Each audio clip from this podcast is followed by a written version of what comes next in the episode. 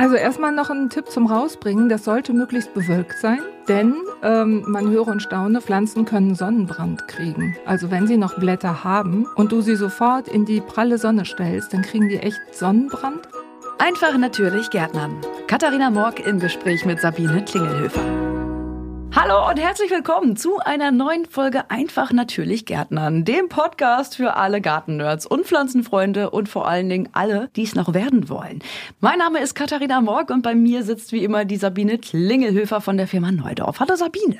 Hallo Katharina, grüß dich. Sabine, möchtest du uns und den Hörenden vielleicht noch mal kurz erklären, was eigentlich dein Aufgabengebiet ist und was dich zu unserer Expertin macht hier bei diesem Garten-Podcast? Uh, Expertin, das hört sich immer so groß an. Also ich bin passionierte Hobbygärtnerin und habe aber auch die Gärtnerei gelernt und habe auch Gartenbau studiert in Hannover und bin seit ganz schön langer Zeit bei Neudorf und arbeite da mit aller Leidenschaft, genau. Ich stelle jetzt einfach mal fest, das qualifiziert dich auf jeden Fall zu unserer Gartenexpertin.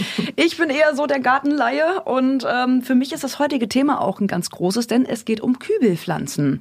Ich habe ja zwar einen kleinen Garten, den ich mir auch mit meinen MitmieterInnen äh, teile in meinem Haus, aber auch einen großen Balkon und der steht komplett voll mit Kübelpflanzen. Jetzt haben wir ja heute einen richtig schönen Frühlingstag. Die Sonne scheint hier rein ins Studio, wo wir gerade aufnehmen und der Frühling steht vor der Tür. Wann auch immer ihr das da draußen hört, ich hoffe, bei euch geht's jetzt auch wieder ein bisschen los mit Gärtnern.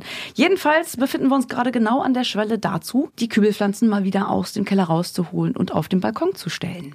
Ja, naja, also wir haben jetzt Ende Februar und damit können wir noch ein kleines bisschen warten. Wann dürfen die denn eigentlich raus?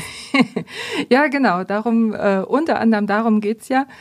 Die meisten oder ganz viele Kübelpflanzen kommen ja so aus dem mediterranen Raum und die kennen unsere Winter nicht. Die finden auch Frost ganz blöd. Es gibt Pflanzen, die bei Frost wirklich total die Grätsche machen und andere können ein bisschen Frost vertragen. Also vor Anfang April würde ich gar nichts rausstellen. Und manche sogar erst Mitte Mai. Und was sind so die robustesten Arten? Wer kann zuerst raus? Das kommt eben auch ein bisschen drauf an, wo, in welche Himmelsrichtung dein Balkon oder deine Terrasse ausgerichtet sind. Also nach Süden natürlich dann ein bisschen eher als auf dem Nordbalkon, wo es grundsätzlich mal ein bisschen kühler ist, leider. Also Arten, die jetzt äh, schon im April raus können, sind zum Beispiel Oleander, Feige, auch die Kamelie, Palmen, Oliven oder auch der Bleiwurz. Die können schon im April raus, wenn es einigermaßen windgeschützt ist und ähm, ja eher so nicht der Nordbalkon ist. Und dann gibt's aber eben, wie gesagt, so ein paar Sensibelchen, die bleiben lieber bis Mitte Mai drinnen oder du trägst sie tagsüber raus und abends dann wieder rein. Bei manchen Kübeln, also bei meiner Datura würde ich das jetzt nicht mehr machen, die kriege ich allein gar nicht mehr bewegt, muss ich sagen. Also zu diesen, die eben erst so spät rauskommen, gehört die Schönmalve, die Dipladenie, das Wandelröschen, der Hibiskus, die Engelstrompete oder auch die Bougainvillea. Mit denen warte ich dann also noch mal ein bisschen bis Mitte Mai, bis dann die Eisheiligen? Ja. Die Eisheiligen ja, vorbei ja, ja. sind. Aber ich weiß ja schon doch ganz schön viel. Ja, genau. Was muss ich denn beim Rausbringen beachten? Dann stopfe ich in den Keller, schnapp mir so eine Kübelpflanze und trage die auf den Balkon und stelle sie dann dahin. Oder wie sieht das aus? Ja, das kann man machen, aber es geht noch ein kleines bisschen äh, besser. Also es fängt damit an, dass du sie schon ein bisschen darauf vorbereitest, auf das Rausbringen und auch dich vorbereitest, indem du nämlich die Pflanzen die Woche vorher schon mal nicht mehr gießt, damit der Topfballen nicht so schwer ist. Weil das sind ja doch ganz schöne Gewichte, die man da so trägt. Oder ich mache einfach vorher ein paar Wochen Sport und bin dann äh, muskeltechnisch ausgerüstet dafür. Ja. Muss ich denn äh, die nach dem Raustragen dann zurückschneiden, die Pflanzen? Also erstmal noch ein Tipp zum Rausbringen. Das sollte möglichst bewölkt sein, denn ähm, man höre und staune, Pflanzen können Sonnenbrand kriegen. Also wenn sie noch Blätter haben und du sie sofort in die pralle Sonne stellst, dann kriegen die echt Sonnenbrand. Das heißt richtige Flecken auf den Blättern. Aber an dieser Stelle sei auch gesagt, bitte nicht mit Sonnencreme einschmieren, ja. die Pflanzen. ja, genau. Das heißt also, such dir gerne einen bewölkten Tag aus oder stell sie eben erstmal in den Schatten und auch da, wo möglichst keine Zugluft ist. Und ja, sicherheitshalber kannst du einfach noch ein paar Decken bereitlegen, falls es doch nochmal plötzlich kalt wird. Oder eben, du trägst sie dann abends wieder rein. Also zudecken darf ich meine Pflanze dann tatsächlich? Ja, ja, du darfst sie zudecken. Natürlich gerne mit einer leichten Decke, also jetzt nicht die schwere Pferdedecke nehmen, damit nichts abbricht, aber doch möglichst ran an die Hauswand schieben und eine Decke drüber ist alles schön. Das ist ja niedlich. Okay, äh, kommen wir zum Rückschnitt. Muss ich denn dann irgendwas dran rumschnippeln, bevor ich die raustrage oder nachdem ich die rausgetragen habe? Wie sieht das aus bezüglich des Schneidens? Zum Schneiden kriegen wir echt oft Anfragen. Ich finde immer, man sollte das alles gar nicht so wissenschaftlich nehmen. Ihr Wissenschaftler hört mal bitte weg. Also wenn du sie im Winter reinträgst, dann kann man ja auch schon ein bisschen zurückschneiden, einfach damit die nicht so sperrig sind und nicht so viel Platz wegnehmen. Das ist ganz gut. Und dann kannst du sie vor dem Raustragen im Frühjahr auch wieder in Form schneiden, sage ich mal. Das kannst du auch schon ruhig im März machen, weil zum Teil je nach Winterquartier dann schon der erste Austrieb beginnt. Dann kommen schon die ersten neuen Blättchen und wenn die dann gleich wissen, okay, also das ist jetzt die neue Form der Pflanze, dann hat die Pflanze einfach ein bisschen Kraft. Also das kannst du im März schon machen. Du bringst sie einfach ein bisschen in Form. Einige wenige sollte man nicht zurückschneiden. Das betrifft zum Beispiel den Oleander. Da kannst du höchstens mal so ganz dicke alte Triebe, die von unten kahl werden, rausnehmen. Aber ansonsten will der eigentlich gar nicht geschnitten werden. Wir hatten ja auch schon einmal eine Folge gemacht zum Thema äh, Kübelpflanzen überwintern. Und ich meine mich daran zu erinnern, dass du da auch den Tipp gegeben hast, die Pflanzen zurückzuschneiden, bevor man sie runterträgt. Auch allein der Sperrigkeit halber. Ja. Wenn man das gemacht hat, dann muss man sie Anfang des Frühjahrs nicht nochmal zurückschneiden, oder? Weil ja in der Zeit, wo sie im Keller stand, ähm, das mit dem Wachstum wahrscheinlich nicht so ein großes Thema war, oder? Ja, das stimmt. Genau. Je nachdem, wie viel man eben zurückgeschnitten hat. Manchmal ist es so, dass man so im Herbst eine Menge zu tun hat noch und äh, die dann einfach einfach irgendwie zurechtschnippelt und vielleicht bringt man sie noch ein kleines bisschen in eine wie auch immer runde Form oder so, wie man es haben möchte. Aber es ist nicht zwingend ein Muss, dass man sie vor dem Rausbringen nochmal zurückschneiden muss. Genau. Soll ja auch noch ein bisschen was dranbleiben, ne? Ja, ja, genau. Also was du noch so rausschneiden kannst, wenn du es eben nicht vorher schon gemacht hast, zum Winter hin, sind nach innen wachsende Triebe oder was sich so kreuzt und aneinander, aneinander schubbern kann und auch natürlich alles, was krank aussieht oder vielleicht auch eingetrocknet ist. Das schneidest du natürlich auch zurück. Mhm, nicht jede Pflanze kommt mit ihrem vollen Blattgrün dann aus dem Winterquartier zurück. Nein, das sieht ziemlich mäklig aus meistens. Mhm. Wie ist es denn dann eigentlich mit dem Umtopfen? Wann sollte ich nach dieser Winterpause dann umtopfen und warum eigentlich? Kann die nicht eigentlich da bleiben? Wenn ich sie regelmäßig gedüngt habe, dann kriegt sie ja eigentlich alles, was sie braucht, das Pflänzchen, oder? Genau, eigentlich ist die schöne Einschränkung eben nicht ganz alles. Also es ist, fangen wir mal mit dem einfacheren an, sozusagen. Also ich fange schon an, die so äh, Mitte, Ende März umzutopfen weil meistens kriegen sie dann, egal wo sie stehen, im Keller oder so, da kommt dann doch auch ein bisschen mehr Licht hin, da fangen sie dann doch schon ein bisschen an zu wachsen. Insofern topfe ich sie dann um, weil der Wurzelballen wird auch immer größer, aber den Wurzelballen beschneide ich ja meistens nicht. Und deswegen wird im Laufe der Jahre dieser Wurzelballen immer stärker von Wurzeln durchwachsen sozusagen. Und dann ist immer weniger Erde drin, das heißt auch immer weniger Speicherkapazität für Wasser und Nährstoffe. Das heißt, das Wasser, was du oben reingießt, rauscht einfach durch, weil da nichts mehr ist, was Wasser festhalten kann. Das ist zum Beispiel blöd und außerdem ist es für eine Pflanze auch völlig unnatürlich, wenn die so einen ganz festen Wurzelballen hat und keine Erde mehr da hat. Also das, das behagt ihr nicht. Das erklärt, warum meine Efeututen kein Wasser mehr halten können. Aha, wieder was gelernt. Wie gehe ich das denn dann am besten an, das Umtopfen? Wie mache ich das? Also du holst sie erstmal aus dem Topf raus. Man muss sie jetzt nicht jedes Jahr umtopfen. Also alle zwei Jahre, das reicht für die meisten. Oder einmal zur Seite kippen und gucken, ob unten aus dem Loch im Boden Wurzeln schon rauskommen. Das ist immer, ob für Zimmerpflanzen oder andere Topfpflanzen so das Kriterium. Wenn die rausgucken, dann bitte umtopfen. Und dann holt man die Pflanze, also den Wurzelballen aus dem Topf raus, ist klar. Und guckt ihn auch nochmal genau an. Manchmal, wenn man es lange nicht gemacht hat, das Umtopfen, dann fangen die Wurzeln an, wirklich im Kreis an der Topfwand entlang zu wachsen. Und das hat auch einen Fachnamen, das heißt, ist der Drehwuchs. Und aus diesem Drehwuchs kommen die so schnell alleine nicht wieder raus. Und dann wachsen die immer weiter im Kreis und, und würgen sich selber irgendwann schlussendlich ab und sterben daran. Ach hey, das ist, glaube ich, mit meiner Monstera mal passiert.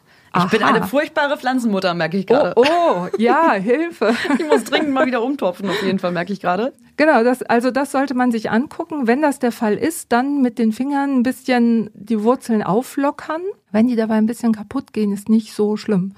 Das vertragen die. Aber irgendwie die auflockern, dass, dass die aus diesem Drehwuchs rauskommen. Die kannst du auch ein bisschen einkürzen, die Wurzeln. Das macht gar nichts so. Zum Start des Frühjahrs fangen die ja wieder stark an zu wachsen. Das ist überhaupt nicht schlimm. Und was für einen Topf nehme ich dann? Also fangen wir mal an mit einem neuen Topf. Wie viel größer müsste der dann sein? Ja, manche denken, sie nehmen es, äh, sie machen es ganz gut und nehmen gleich einen riesig großen Topf, weil sie dann auch so ganz pfiffig denken, ja, dann brauche ich die nächsten fünf Jahre nicht mehr umtopfen. Das ist aber gar nicht gut, weil man sollte ja denken, das ist dann fast wie im Wald oder in der Natur, wo die ja dann auch unendlich Raum haben.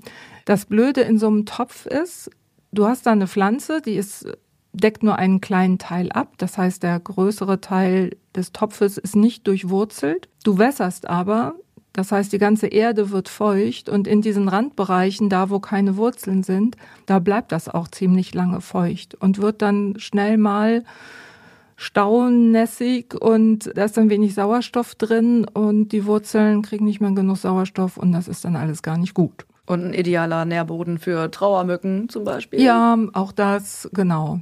Also nicht machen. Der Topf, der neue, der sollte wirklich nur so drei bis maximal fünf Zentimeter breiter sein im Durchmesser, im gesamten Durchmesser, als es vorher war. Das ist ganz wichtig. Manchmal ist es ein bisschen schwierig, die Pflanze überhaupt aus dem Topf zu holen. Gut ist, wenn es ein Plastiktopf ist, da kann man so, naja, den kann man ja so ein bisschen in seiner Elastizität äh, bearbeiten. Und beim Tontopf, da muss man einfach dranbleiben und ziehen.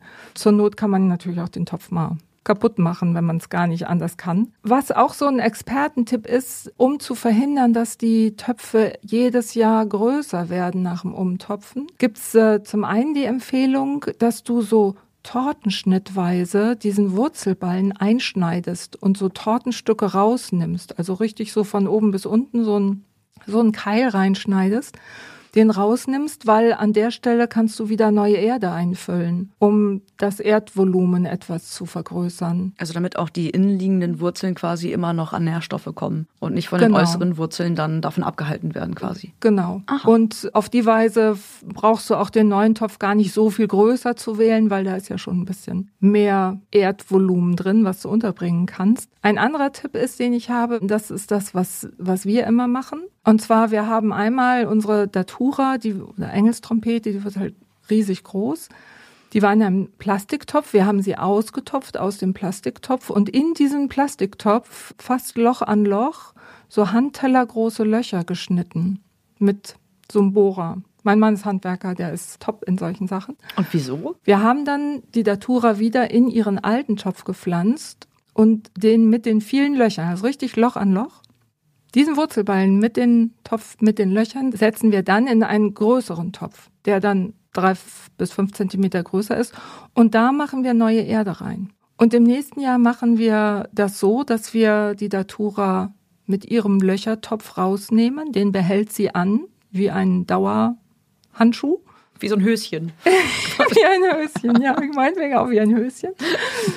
Und schneiden alles, was an alter Erde darüber hinausgewachsen ist, ab und machen, setzen sie wieder in diesen gleichen Topf hinein und füllen das nur mit Erde auf. Habe ich das jetzt ich glaube, das habe ich ziemlich wirr erklärt. Ich hoffe, es ist verständlich gewesen. Also ich habe es verstanden soweit, ähm, wenn ich es richtig verstanden habe.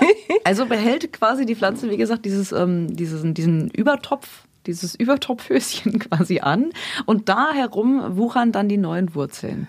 Genau. Aber welche Funktion genau hat dieses Höschen, dieses Übertopfhöschen? Wir schneiden, bevor wir die umtopfen, also um überhaupt neue Erde daran zu bringen, müssen wir erstmal die alte Erde abschneiden. Die ist ja durchwurzelt von den Wurzeln und da schneiden wir an diesem Löchertopf entlang nach unten alles ab. Alles, was an Wurzeln herausgewachsen ist und mit Erde verwurzelt ist, das schneiden wir ab, entfernen wir und dann können wir es in diesen Umtopf sozusagen rein stellen und die Zwischenräume wieder mit neuer Erde auffüllen. Ah, okay. Jetzt habe ich es, glaube ich, verstanden. Ja, sodass die Wurzeln wieder raus aus den Löchern wachsen können und frische Erde mhm. haben. Und deswegen muss der Topf dann nie größer werden.